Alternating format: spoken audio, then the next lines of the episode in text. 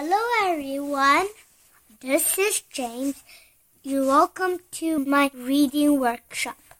The playground, the gate, the swing, the slide, the sandbox, the ladder, the bridge, the wheel, the playground.